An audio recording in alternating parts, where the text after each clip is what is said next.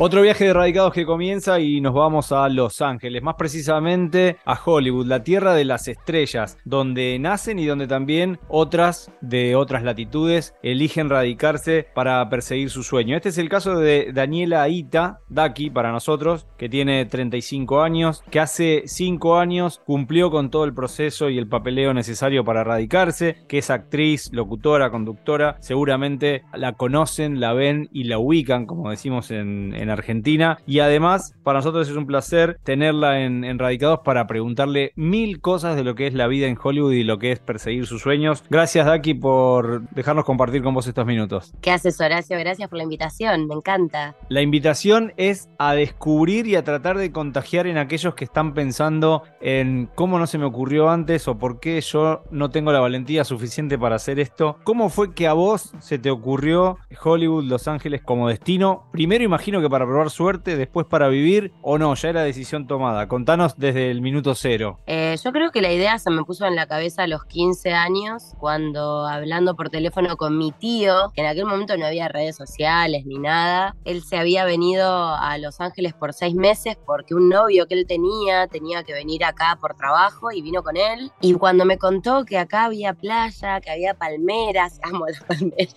amo el mar, y que era la meca del cine, que acá era donde se hacían las películas, esto es Hollywood, es donde se hacen las películas, no sé qué, yo, yo sabía que era actriz de los 6 años. Entonces cuando a los 14, 15 hablé por teléfono con él y me dijo esto, fue como, ah, entonces yo cuando sea grande me voy a tener que ir a vivir ahí. Falco, en ese momento esa idea se sentó en mi cerebro y se quedó ahí. Y después, cuando yo terminé el colegio, primero mis goals eran, bueno, yo terminé el colegio, por más de que yo seguía estudiando la carrera de actuación y todo, empecé a estudiar actuación cuando tenía 10 años, yo seguía estudiando, cuando terminé el colegio empecé a estudiar locución como bien dijiste que soy locutora nacional, matrícula 10.182. Bueno, primero era cumplir mis sueños en Argentina, así que ahí es donde empezó todo, que bueno, estuve en Casi Ángeles, después estuve ahí en Los 40, que fue donde nos conocimos, trabajé como actriz, como locutora, como conductora, y, y después me agarró la crisis de los 30, una semana antes de cumplir 29, llorando una semana seguida sin saber por qué, y era, yo sabía que necesitaba algo más, que había algo adentro mío que, que tenía que cambiar, y estaba en un muy buen, buen, momento en Argentina. Tenía mi programa de música en FWTV, entrevistaba artistas increíbles, trabajaba mucho con mis redes, pero no estaba actuando, que mm, es algo que siempre me, me dolió mucho a mí. Eh, yo empecé actuando y mi, mi, goal más grande desde chiquita siempre fue actuar primero. Conducir era el plan B. Eh, se convirtió en el plan A de mi vida en los últimos años. Amo ser conductora, amo entrevistar artistas, me, me parece lo máximo. Descubrí toda otra vocación hermosa, pero siempre más que nada quise actuar y en Argentina actué en un par de series y después nunca más me dieron pelota como actriz. Y me cansé de eso, de que no me valoren como actriz, de prender la televisión y que muy poca gente tenga talento y que sea todo por acomodo o por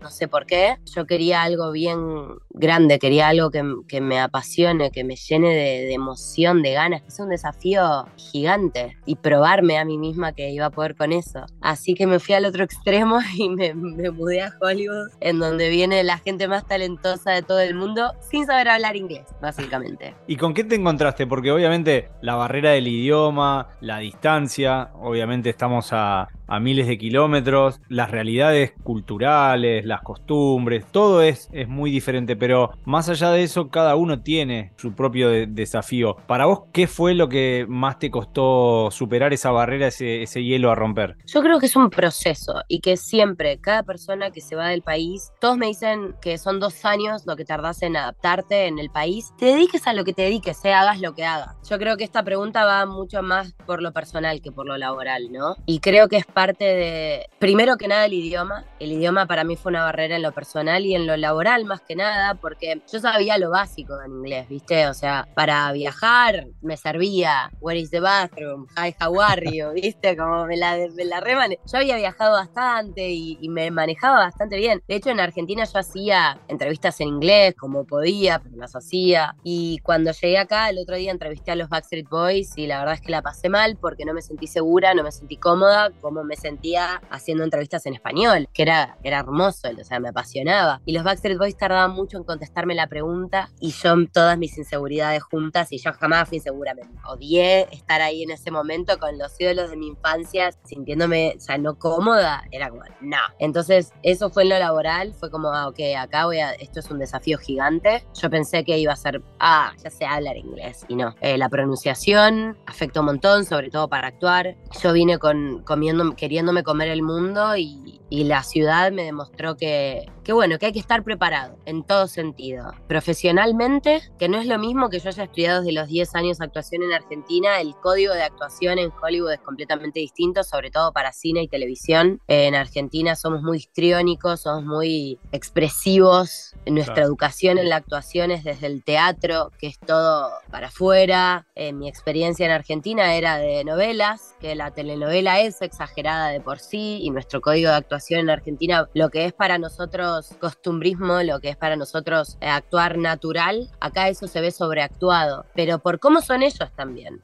Yo hablo con alguien aquí, yo hablo toda, ¿no? Porque y ellos hablan todos así, ¿entendés? De hecho, ellos cuando hablan inglés no, mueven Claro, y eso es como el cuando te enseñan acento, es lo primero que te dicen, no, relaja la boca, relaja los músculos, eh, tenés que, tipo, no muevas la boca, no abras la boca. Para nosotros, when we speak English, we do this. And it's like, when we speak English, we have to do this. It's, it's completely different. Es como hasta eh, mala onda ya el tono. Claro, y para actuar es todo, es como nada, la cara es nada porque el plano es acá. Entonces, así como fue aprender a hablar desde cero porque pronunciar es completamente distinto porque no te entienden, para nosotros decir day de día, nosotros decimos day porque para nosotros la D va acá, d, y para ellos la D va es como nuestra R, la, la D es day, va atrás de los dientes, day. Claro, no solamente el idioma y buscar la palabra correcta, sino aprender de vuelta a hablar con la colocación de la lengua, con, todo lo que eso implica y obviamente eh, la gestualidad, que es, que es otra. Claro, y aprender a, a actuar en otro idioma, porque vos no sentís en inglés. Entonces, ¿cómo voy a decir I love you y, de verdad sentirlo. Si nunca jamás le dije a alguien I love you de verdad, si, si en mi cabeza estoy traduciendo cada palabra que estoy a punto de decir, no podés actuar de la misma manera. Entonces para mí yo me sentía que estaba en primer grado. Entonces tuve que estudiar actuación y sigo estudiando y hacer improv fue lo que más me ayudó porque improv te hace pensar rápido en inglés. Entonces hace que tu cerebro active con otra velocidad y que, que busque como resources, eh, como herramientas por otro lado. ¿entendés? te pasa lo que les pasa a los que se van a, vivir a países con otros idiomas como el inglés o algo más rebuscado, el alemán, el japonés y demás, que te cuesta después encontrar las palabras, ¿no? Estás tan acostumbrada que te cuesta encontrar las palabras en español. Es que te cuesta tanto hablar en inglés que una vez que haces el clic y podés, es como que el cerebro llega un momento que se acostumbra y haces el switch. Pero por ahí yo estoy hablando con vos en español y viene alguien y me pregunta algo en, algo en inglés y le contesto en español y digo, ay, no, para, que estoy hablando en español. Pero después se te hace el switch, ¿entendés? Y podés hablar en inglés sin pensar, que para mí ese era como mi goal cuando, al principio. Era como, bueno, por lo menos necesito ser fluida en inglés. Necesito que me entiendan cuando hablo y ser fluida. Entonces yo digo, bueno, yo estoy acá hace cinco años. Y por ahí me frustra un poco decir, oh, estoy hace cinco años y todavía no estoy haciendo una película de Warner, ¿qué pasa? Y es como, no, pará, mis dos primeros años yo no podía hablar fluido, yo no podía hacer audiciones mis dos primeros años porque no me quería quemar. Entonces fue todo de, estudiar, iba a inglés tres veces por semana, tomaba clases de actuación y de improv en inglés y además tenía que trabajar todo el día para sobrevivir porque esta ciudad es carísima. Entonces era, y esto de que decías antes, de adaptarse a la cultura, al idioma, a que no conoces a nadie, a que tu familia no está acá para ayudarte cuando no puedes pagar el alquiler o para lo que sea, ¿entendés? Cuando estás mal, cuando te engripas, cuando es completamente distinto y entender que ellos piensan de otra manera, que ellos viven de otra manera, que para ellos la amistad es otra cosa, las prioridades son otras. Y cuando estás acá las prioridades cambian para todos. Daki, ¿cuáles eran tus redes de contención en ese momento? ¿A qué te aferrabas o, qué, o, dónde buscabas esa contención? Que es lo que decías recién, la contención de una amiga, la contención de la familia, porque obviamente quizás ya con cinco años ya hiciste un montón de redes y contactos, pero en, los primeros años, ¿a, qué te aferrabas? ¿O solamente era, tengo mi objetivo claro e invierto mi tiempo en estudiar. No sé cómo explicarte, porque yo en Argentina tuve la suerte de, empezar desde, no desde chica, porque mi primera serie fue Casi Ángeles cuando yo tenía 21, entonces no es que empecé a los 10, a los 15, como empiezan muchos otros con Chris. Yo empecé ya cuando terminé el colegio, mis papás antes no me dejaban hacer audiciones, entonces empecé cuando terminé el colegio. Y cuando elegí venirme acá sabía que de alguna manera iba a ser empezar de cero y tener que hacer trabajos que no me gusten tanto, ¿viste? Y fue como, bueno, no me importa, yo sé que es por un sueño, yo sé que es por un sentimiento que tengo adentro que no va a ser de otra manera. Entonces me la banqué, me la banqué, me la banqué, me la banqué. Y no sé de dónde sacaba las fuerzas, pero mi familia siempre estuvo ahí. A los cinco meses que, hacía que yo estaba acá, vinieron mi mamá y mi hermano más grande eh, y estuvieron un mes conmigo y para mí eso fue como, fue un montón, fue re importante porque yo todavía no, no, no podía no sé, ¿no? Estaba recién eh, adaptándome acá. Y, y por suerte me hice amigos desde que llegué me hice amigos argentinos y una peruana que hoy en día siguen siendo mis mejores amigos. Entonces, entre todos nosotros formamos como una familia acá y la incondicionalidad que tenemos para el otro es completamente, es muy fuerte y me pongo emotional. ¿Por qué? Porque de verdad, o sea, no sé, el mes que yo no podía pagar el alquiler acá me ayudó una amiga mía argentina, ¿entendés? Ale. Y, al mes, y, para ella era igual de difícil que para mí, pero como ella es más organizada, ella tenía ahorros y me pudo ayudar ese mes. Y yo al mes siguiente trabajé más y se lo devolví, ¿entendés? Que es algo que, que no pasa acá con gente de otros países. Bueno, te emociona, eh, pero a la, vez es satisfactorio escucharlo para el que está del otro lado, porque habla de eso, que es un poco lo que veníamos hablando en el principio, de, perseguir el sueño, cueste lo que cueste, y saber de que los amigos también eh, saben saltearse las, las barreras de la distancia, por ejemplo, y darte una mano más, no sé, económica, pero era mucho más que económica en ese momento. Obvio, es mucho más de económica. Después esa misma amiga volcó con el auto y, tuvo que ir a hacer la, la, denuncia y no sé qué. Y yo me acuerdo que yo tampoco tenía auto en ese momento porque fue al principio y la llevé en bicicleta, ella sentada atrás, pedaleando, yo no te puedo explicar, pedaleando media hora al rayo del sol con el calor que hace acá en verano hasta la comisaría y fue como nunca nos vamos a olvidar de esto, ¿entendés? Son todo como mini guiones de, de cortos. Y es que te juro que, que cuando yo me imaginaba que mi vida iba a ser una aventura, no pensé que iba a ser para tanto. Encima realmente es como una película acá. Porque acá se filmaron todas las películas que vimos desde que nacimos. Entonces le sumás historias y cosas que jamás te hubieses imaginado con este paisaje, con los homeless en la calle, como las películas, con gente hablándote en otro idioma que sobre todo al principio entendías un cuarto de lo que te decían o vos hacías tu propia interpretación de lo que pasaba y no sé, y de repente te pasan cosas de película, como te contaba antes de que empecemos, que no sé, cuando conoces a Cameron Díaz en un avión. Es como esas cosas que decís, ah, ok, estoy en una película. Siempre uso la misma, la misma metáfora respecto de lo que es la escenografía en la que se encuentran viviendo. En este caso aplica y mucho, pero contame de lo que es la escenografía de, de tu barrio, como para que nos podamos imaginar. No sé, yo en mi barrio tengo en la esquina una ferretería, a media cuadra una peluquería, es una calle donde pasan muchos colectivos. Bueno, esa es la escenografía de, mi barrio. ¿Cómo es, ¿Cómo es tu barrio hoy día?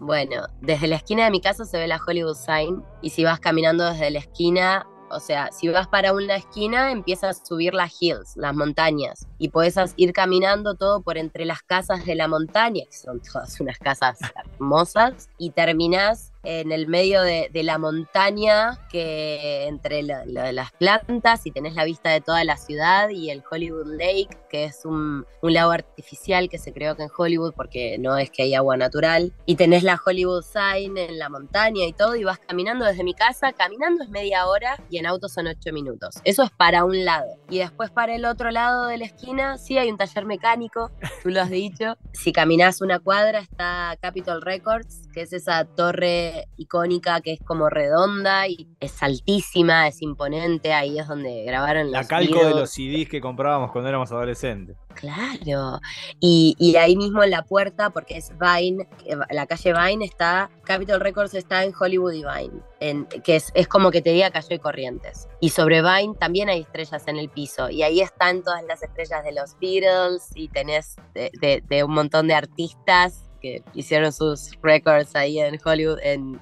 Capitol Records. Si caminas media cuadrita más está Miva, esta discográfica tan histórica también. Amoeba, tal vez la conozcan mejor como Amoeba que ahí es donde van a, no sé, donde hacen los lanzamientos de los discos. Bueno, sin ir más lejos, está la Hollywood Boulevard, la calle de las estrellas, que en realidad tiene olor a. Es muy linda para la foto, pero tiene olor a porque acá no llueve. Y acá hay mucha gente viviendo en la calle, mucha gente viviendo en la calle. Y entonces hay mucho olor a pis por todos lados. Y no llueve, entonces no se limpian las calles y, huele mal. ¿Sos de las, de las que puso fecha de vencimiento a, todo esto que te está pasando en, en Los Ángeles? ¿O sos de las que se han sumado a la nueva ola de que todo fluya y no sabes si vas a volver a la Argentina, si vas a cambiarte de país, si vas a dejar que la vida te sorprenda, o sos un poco más estructurada?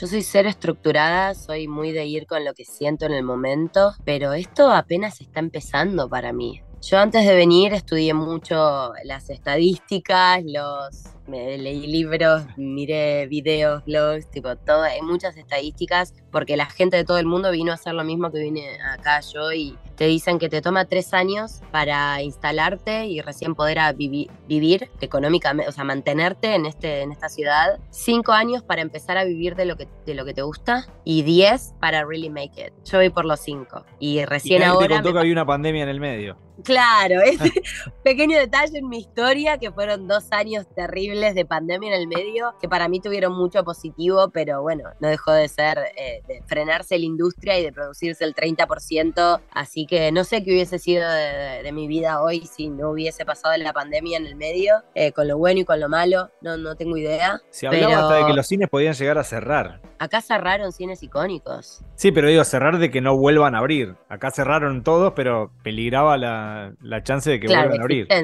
Sí. Las películas no se llenaban, las plataformas ganaban espacio. Claro, sí, acá, yo creo que acá la gente sigue yendo al cine, pero porque esta es la ciudad del cine, no sé cómo es en otras ciudades. Para los que no te están viendo, porque esto es audio, de aquí toma, toma mate mientras charla con nosotros, y eso nos hace acordar de que es 100% argentina. ¿Cómo te llevas con esas costumbres que uno pierde el dulce de leche, los alfajores? Yo sé que la globalización hoy hace que todo llegue a todos lados, pero ¿cómo te llevaste con eso? ¿Cambiaste tu rutina? ¿Te pasaste a un desayuno más americano o, seguís siendo esa argentina de morón bien argenta? Yo sigo siendo esa argentina bien argenta, pero soy vegana, entonces para mí conseguir acá, ah, claro, mate todos los días. De hecho creo que tomo más mate acá que cuando vivía en Argentina. Y con respecto a la comida argentina, sí es algo que, extrañaba un montón, sobre todo al principio, ahora ya me acostumbré, pero um, acá hay lugares donde podés comprar comida argentina, obviamente, hay, hay de todo, hay muchos argentinos, hay una comunidad argentina muy grande acá. Más allá de eso, eh, nada es vegano lo que venden acá de Argentina. O sea, sí, obvio, traen alfajores, venden empanadas, pan dulce, hay cosas así, pero nada es vegano. Entonces todo lo que yo quiera vegano, argentino, lo tengo que cocinar yo. Así que cosa que cada tanto lo hago, hacer empanadas de carne vegana me salen deliciosas, pero toma mucho tiempo, así que no lo hago muy seguido. Pero hay un par de, estos servicios de shipping, viste, que te mandan cosas desde Argentina, de Baires Market, que cada tanto me mandan y me mandan tipo una caja llena de cosas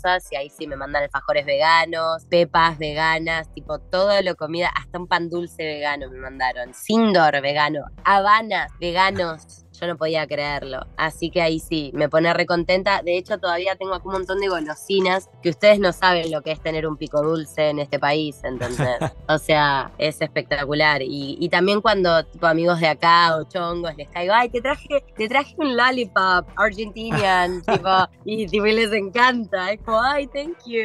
Las golosinas y los supermercados deberían ser atracciones turísticas en, en los diferentes países, sin lugar a dudas. Sin duda, yo a cada país que voy me encanta ir al supermercado olvídate. Tenemos que preguntar, eh, sin que sea un golpe bajo, y por más de que conocemos la respuesta, ¿qué es lo que más extraña de la Argentina cuando uno está afuera? Y a mi familia, obvio. Eh, obvio y es automático. Cada vez que me preguntan esto, lloro.